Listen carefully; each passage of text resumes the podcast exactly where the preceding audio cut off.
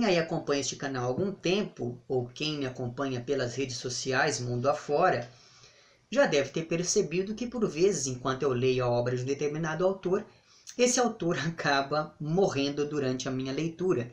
E essa estranha coincidência já aconteceu 40 vezes, de maneira que eu já fiz um vídeo aqui no canal indicando 13 autores que morreram enquanto eu li as suas respectivas obras. No vídeo de hoje eu vou indicar mais 13 e ainda virá um outro vídeo onde eu indicarei outros 13 autores que morreram enquanto eu li algum de seus textos. É, fica aí então um alerta para as pessoas que vivem me mandando seus próprios textos para ler, tome cuidado. Mas enfim, uh, brincadeiras à parte, eu vou deixar lá embaixo o link para uma playlist onde já constam alguns outros vídeos que se inserem nessa proposta de fazer três indicações para vocês. De textos, de discos, de músicas, é, de contos e neste caso aqui de autores. Então, caso você não conheça essa proposta, caso não conheça esses vídeos, cheque lá a descrição onde consta o link para a playlist. Muito bem, é importante dizer que eu não organizei esses autores aqui é, segundo nenhum critério, só fui me lembrando e colocando os nomes deles aqui. E inaugurando essa lista, em 13º lugar, está o Edward Albee, que morreu no dia 16 de setembro de 2016. Eu me lembro que eu fiquei muito chocado nesse, nesse dia eu até coloquei lá nos stories do meu Instagram um videozinho comentando um pouquinho sobre isso. É, e aí a importância de você, enfim, me acompanhar em outras mídias para além do canal, porque eu sempre dou as caras em vários outros lugares. Mas enfim, e eu me lembro que eu fiquei bastante chocado porque eu estava lendo um, um livro do Albi, uma peça de teatro dele chamada Quem Tem Medo de Virginia Woolf, foi publicado em 1962 e logo depois virou filme com a Elizabeth Taylor. Mas enfim, eu estava lendo aquela peça por conta de uma disciplina que eu estava fazendo aqui na UFSCar, então foi aquela comoção geral na sala quando, quando da morte deste autor aqui. E quem tem medo de Virginia Woolf, então fala da história de dois casais, é, a Marta e o George, e o Nick e a Benzinho, e esses dois casais resolvem fazer ali uma, uma festinha durante a noite na casa do casal mais velho, que é o George e a Marta.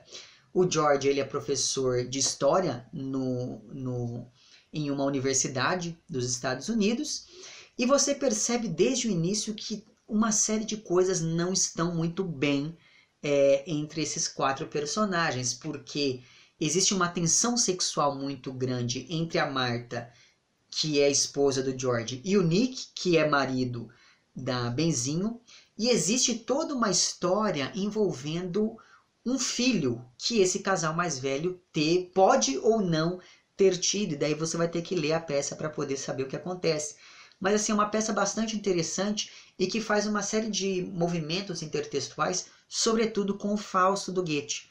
Por exemplo, o segundo ato dessa peça se chama Noite de Valpurgis e isso não é à toa. Se você aí já leu o Fausto, você sabe muito bem que a Noite de Valpurgis é aquele momento da aquele momento máximo, né, da epítome da, da, da, da carnavalização e do mal ali representado na peça. Então, caso você tenha lido lá o, o, o Fausto do Goethe, tenha gostado desse momento, eu acho que você vai gostar também aqui do Quem Tem Medo de Virginia Woolf. E o nome do, dessa, dessa peça é esse, porque em vários momentos a Marta canta uma musiquinha. Quem tem medo de Virginia Woolf, como aquela música do Quem tem medo do lobo mal? Então, enfim, então é bastante interessante o modo como o Albi foi colocando essas várias intertextualidades nessa sua peça. Pois bem, em 12 lugar eu coloquei aqui o Carlos Fuentes, que faleceu no dia 15 de maio de 2012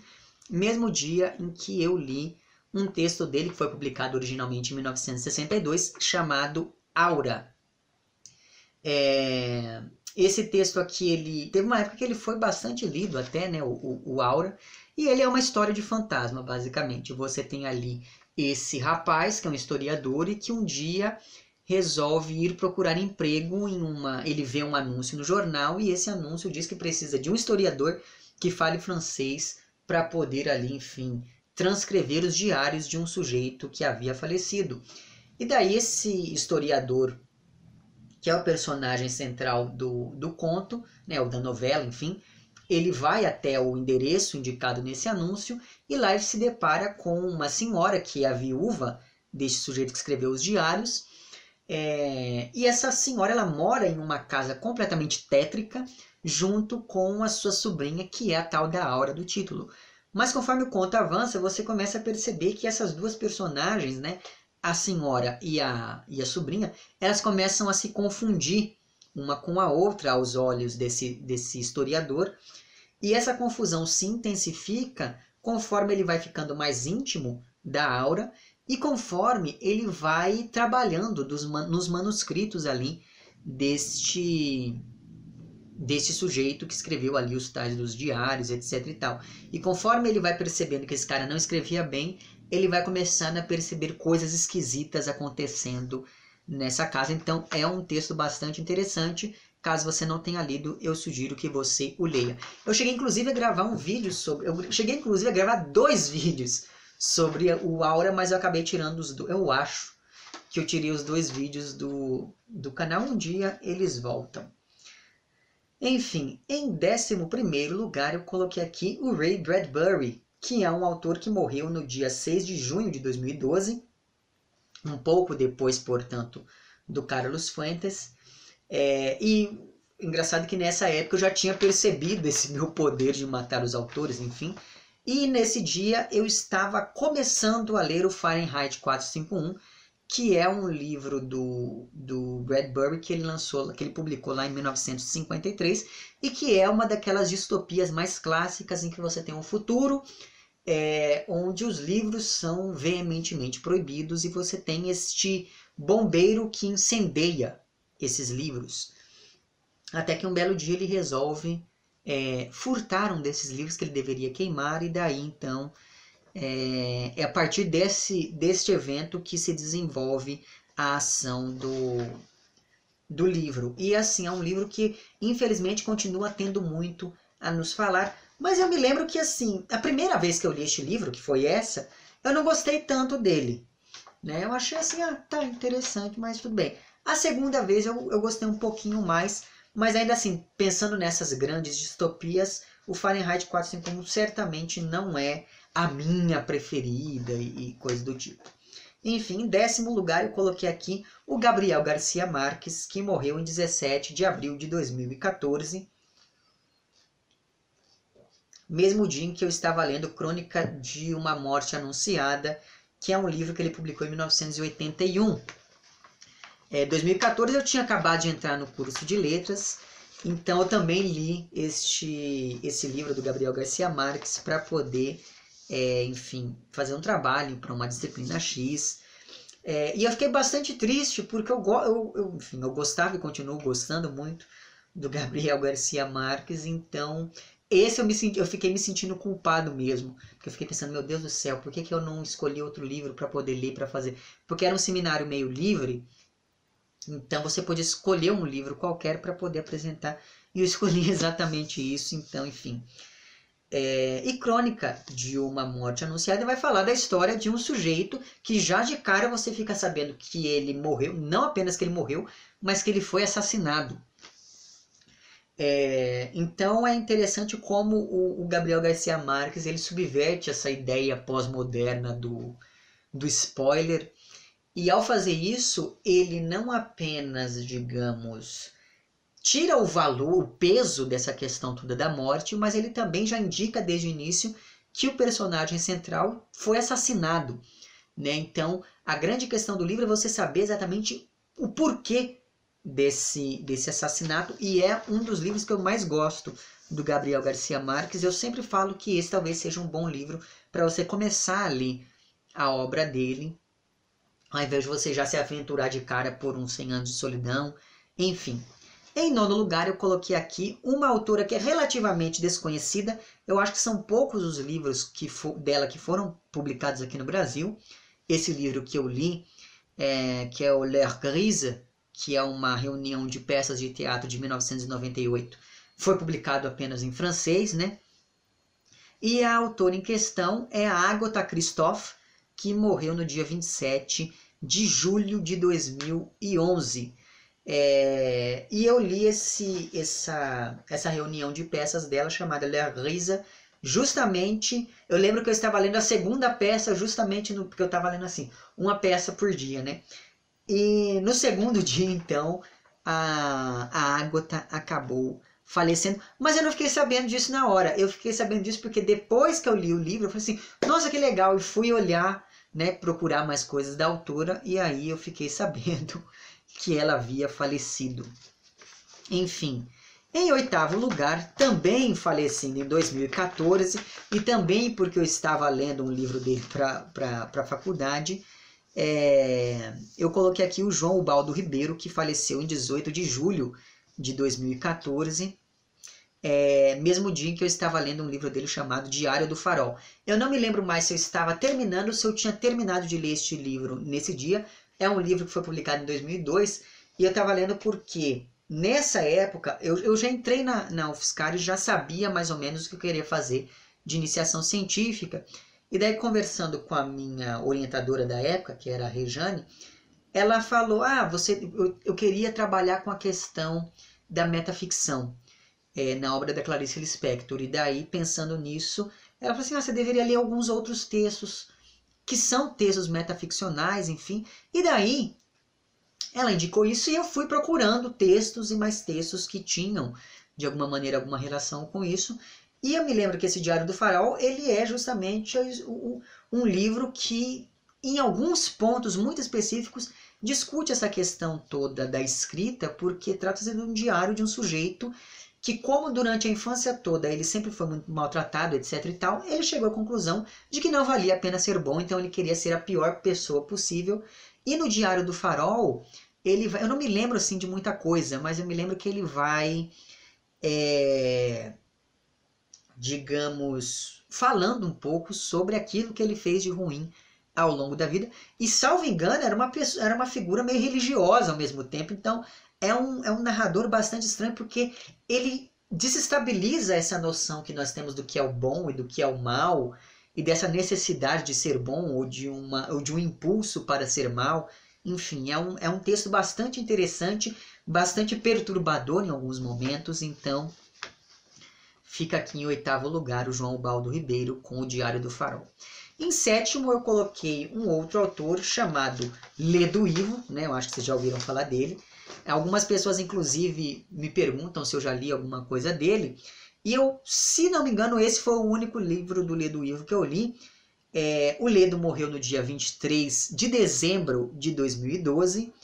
É, e eu me lembro que eu havia é, recebido este livro dele aqui de Natal, porque na época eu estava lendo Calabar, do Chico Buarque com o, Rio, com o Rui Guerra. É, e daí eu gostei bastante, etc e tal. E minha avó acabou me dando um livro do Ledo Ivo chamado Calabar também, que ele publicou em 1985, em que ele também faz essa brincadeira toda com, com essa figura histórica, né? do Domingos Fernandes Calabar, que é tido como o maior traidor da pátria e etc e tal. Eu já fiz um vídeo aqui no canal sobre o Calabar do Chico Buarque, então vou deixar o link para esse vídeo lá embaixo, porque naquele vídeo eu conto um pouquinho da história do Calabar também. É... E daí, no dia que eu estava lendo aqui o Calabar do Ledo Ivo, o coitado acabou morrendo. Enfim, é, eu gosto bastante dessa versão também. Inclusive, eu procurei aqui na época que eu li o Calabar do Chico Buarque, não achei. Eu acho que deve estar em Campinas. Eu preciso reler para poder fazer vídeo aqui também. Muito bem. Em sexto lugar, eu coloquei aqui um autor, acho que ele era espanhol, chamado Miguel Delibes, que morreu no dia 12 de março de 2010, mesmo dia em que eu estava lendo um livro que ele publicou em 1991, salvo engano, chamado Santos Inocentes, é, que é um livro muito triste e que me lembra, por vários motivos, o Vidas Secas, do Graciliano Ramos, para o qual já tem vídeo aqui no canal, vou deixar o link lá embaixo, porque nós temos ali uma família que é muito pobre, é uma família de camponeses que trabalham para um, um grande latifundiário do, dos confins da Espanha e eles sequer recebem dinheiro, então eles trabalham só para ter onde morar e para ter o que comer. Só que os pais dessa família, né, o pai e a mãe, eles têm acho que três filhos, eles, apesar de toda essa dificuldade, eles ainda querem dar algum tipo de oportunidade melhor para os filhos. Então, eles querem que os filhos estudem. Uma das filhas desse casal é, tem algum tipo de, de deficiência, de, de problema cognitivo. Eles têm um outro filho que já está ajudando ali na lavoura. E eles têm uma filha que, está, que tem ali por volta dos seus 13, 14 anos. Então, eles, eles pensam que essa menina vai conseguir se salvar até o dia em que o dono das terras, que se não me engano se chama Ivan, e eu não sei porquê, mas só guardei o nome desse personagem, mas enfim, é, o dono da terra olha para essa menina ali, né, para essa filha de 13 anos do casal e fala: Você vai começar a trabalhar agora para mim na casa, então, mesmo esse último grão de esperança acaba se esvaindo. E tudo poderia ir nessa mesma toada. Essa, é uma família completamente subserviente não fosse um evento envolvendo um bichinho de estimação que o pai dessa família tem. Ele tem, se não me engano, é uma águia ou coisa parecida, é, e ele cuida dessa águia. E um evento é, envolvendo essa águia acaba despertando esse sujeito. Ele fala: O que, que eu estou fazendo da minha vida? E daí é que existe uma reviravolta no, na narrativa. É um livro do qual gosto bastante. Não preciso reler, porque eu só li mesmo é, já faz quase 10 anos, né? É, só que eu não sei se ele foi publicado aqui no Brasil. Quando eu li, eu li em espanhol mesmo. Enfim, em quinto lugar eu coloquei o Christopher Hitchens, que faleceu no dia 15 de dezembro de 2011, quando eu estava lendo O Deus Não É Grande, que é um livro que ele publicou em 2007. Nos idos de 2009, 2010, 2011, é, você teve uma, digamos, uma explosão do ateísmo na internet brasileira, né? E daí, por conta disso, nessa mesma época, eu comecei a ler muito sobre essa temática. Então, eu li, por exemplo, aquele Carta a uma Nação Cristã, eu li é, aquele, aquele livro do Richard Dawkins, como é o nome? Esqueci, é alguma coisa sobre Deus também, que é um da capa azul. Eu vou deixar a capinha dele aqui li um outro, porque eu lembro que desses pensadores ateus, você tinha quatro que se destacavam, é, que eram os quatro cavaleiros do Apocalipse, digamos. Inclusive tem um vídeo, não sei se ainda existe esse vídeo na, no YouTube, mas tinha um vídeo na época desses quatro autores conversando sobre essa questão do ateísmo. Se eu encontrar esse vídeo, eu vou deixar o link para ele lá embaixo. Então você tinha o Sam Harris, você tinha o Christopher Hitchens, você tinha o Richard Dawkins, e você tinha um outro cujo nome eu não me lembro agora, mas enfim, então eu li os, os livros dos quatro, mais ou menos nessa mesma época, e na época que eu estava lendo então O Deus Não É Grande, o Richard Dawkins acabou, o Richard Dawkins, o Christopher Hitchens acabou falecendo, e assim, esse é aquele tipo de livro que realmente faz você questionar muitas coisas, se você é uma pessoa assim, meio religiosa, faz você repensar um pouco o modo como você lida não com a fé, mas com a religião, né? Que é um que eu pelo menos vejo como coisas diferentes. Então é bastante interessante o modo como o Hitchens consegue argumentar, como ele vai construindo os argumentos em cada um dos capítulos do livro. Então, se você não conhece este livro, eu sugiro que você procure porque vale bastante a pena. Em quarto lugar, eu coloquei aqui o Morris Sendak, que é o autor daquele Onde Vivem os Monstros. Foi publicado em 63, mas que eu só li no dia 8 de maio de, de 2012, eu ia falar de 1900, de 2012, que foi o dia em que o, o autor morreu. E eu me lembro que eu estava numa livraria e daí eu vi né, o, o, o livro lá e me chamou a atenção porque eu não. Durante a minha infância, na minha casa não tinha livros infantis. Então eu lia livros que, enfim, eram para adultos. E daí eu fui ler livros infantis depois de já, enfim, ter passado pela adolescência, aquela coisa toda. E esse Onde Vivem os Monstros era um livro que eu sempre ouvia falar, mas eu nunca tinha lido. Então, nesse mesmo dia, sabe aquela coisa de você pegar, sentar ali nos puffzinhos e ficar lendo o livro? Pois é, na hora que eu cheguei em casa, é, eu fiquei sabendo que o autor tinha morrido enquanto eu lia.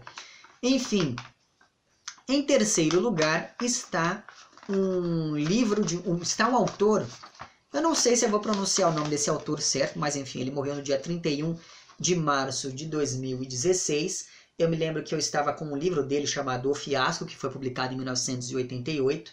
Esse autor ele foi laureado com o Prêmio Nobel de Literatura em 2002, salvo engano. E esse O Fiasco foi um livro que eu encontrei assim, sabe aquelas bancas de feiras de livro de rodoviária? Então, eu estava na rodoviária de Campinas, eu tinha voltado para lá, eu já morava aqui em São Carlos, e daí eu, eu vi este livro na feira e estava assim, sei lá, 3 reais, uma coisa do tipo.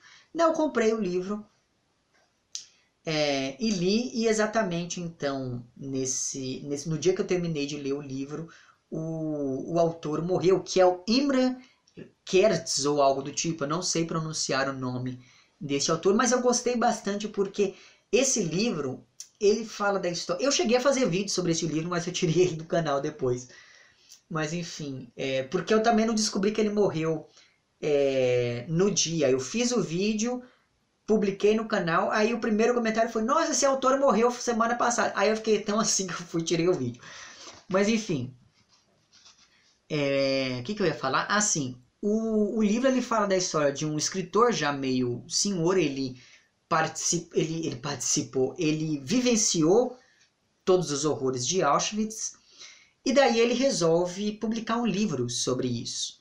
E daí, qual que é o problema? O problema é que esse livro não é aceito. O editor dele fala: olha, muita gente já publicou sobre Auschwitz, então você tem que mudar um pouco de história. Aí esse senhor volta para casa com esse livro e resolve escrever um livro sobre um senhor que vai escrever um livro sobre Auschwitz, que vai tentar publicar um livro sobre Auschwitz, mas tem o livro negado, enfim. Então tem todo esse movimento circular na narrativa. Eu gostei bastante, pretendo reler este livro para poder é, fazer um vídeo. Só que é uma pena porque eu fiquei sabendo depois que este livro aqui ele faz parte de uma espécie de trilogia, né? E eu me lembro mesmo que eu lia o livro e eu não entendia porque tinha alguns personagens, tinha algumas situações ali que meio que me escapavam. Talvez se deva ao fato de que o livro seja o segundo de uma trilogia, então pode ser que isso explique muita coisa do meu não entendimento de O Fiasco. Mas enfim, em segundo lugar, é, falecido um pouco antes do Imre Kertész aqui, enfim, está Humberto Eco. No dia 19 de fevereiro de 2016, eu estava lendo um livro dele chamado Pêndulo de Foucault, que foi publicado lá em 1988. Eu gosto bastante do Humberto Eco, sobretudo lá do Nome da Rosa. Preciso reler, inclusive. E eu me lembro que eu fui ler o Pêndulo de Foucault para depois reler o Nome da Rosa. Né? E assim, o, Humberto Eco ele não facilitava para os seus leitores, digamos. Mas esse livro dele aqui, é, esse Foucault não é o Foucault, né? o, o, lado, enfim, com quem nós estamos mais acostumados, digamos. É, e esse livro aqui, com, assim como aconteceu lá com o nome da Rosa, o pêndulo de Foucault fala assim, tem toda aquela coisa da, da conspiração, da sociedade secreta, enfim. O que, que acontece? Acontece que eu estava lendo esse livro, nessa época eu, o, o, Renan, que é um amigo meu, ele ainda morava aqui em casa, daí eu estava lendo o livro, fiquei todo animado, fui falar com o Renan, né, bati ali na, na porta do quarto dele, falei assim, nossa Renan, eu tô lendo aqui o livro do, do Humberto Eco, não sei o que, aí ele falou assim, Nicolas, eu fiquei, acabei de saber que o Humberto Eco morreu. E daí eu fiquei tão impressionado que eu larguei o livro, dei o livro embora, porque eu não quis saber mais. Mas assim, eu tava gostando, né? Mas, infelizmente, é, eu fiquei tão impactado pela morte do Humberto Eco que eu acabei dando embora este livro. E em primeiro lugar está aqui. Eu acho que esse autor que ocupa o primeiro lugar foi o primeiro que eu comentei com vocês que morreu enquanto eu estava lendo uma de suas obras, que é o Philip Roth falecido lá em 22 de maio de 2018, mesmo dia em que eu estava lendo um livro dele chamado O Homem Comum, de 2006, e que começa, se não me engano, falando da questão da morte em um, em um velório ou coisa do tipo. Então veja bem, né?